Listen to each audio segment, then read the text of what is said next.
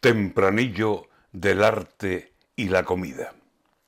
Los activistas climáticos no saben ya qué agarrarse y se van a los museos a manchar obras de arte, Picasso, Van Gogh, Monet, o con sopas de tomate o con puré de patatas. Eh, ¿No contamina el envase? ¿Qué culpa tiene un artista de que el clima sea un desastre? Y llegan estos maharas a mezclar comida y arte y a estropear unas obras que no le hacen daño a nadie, que vertebran la cultura. ¿Habrá mayor disparate? Yo los ponía a limpiar alba, mediodía, tarde, hasta que todas las obras se quedaran como un jaspe, y de rancho les ponía puré y sopa de tomate.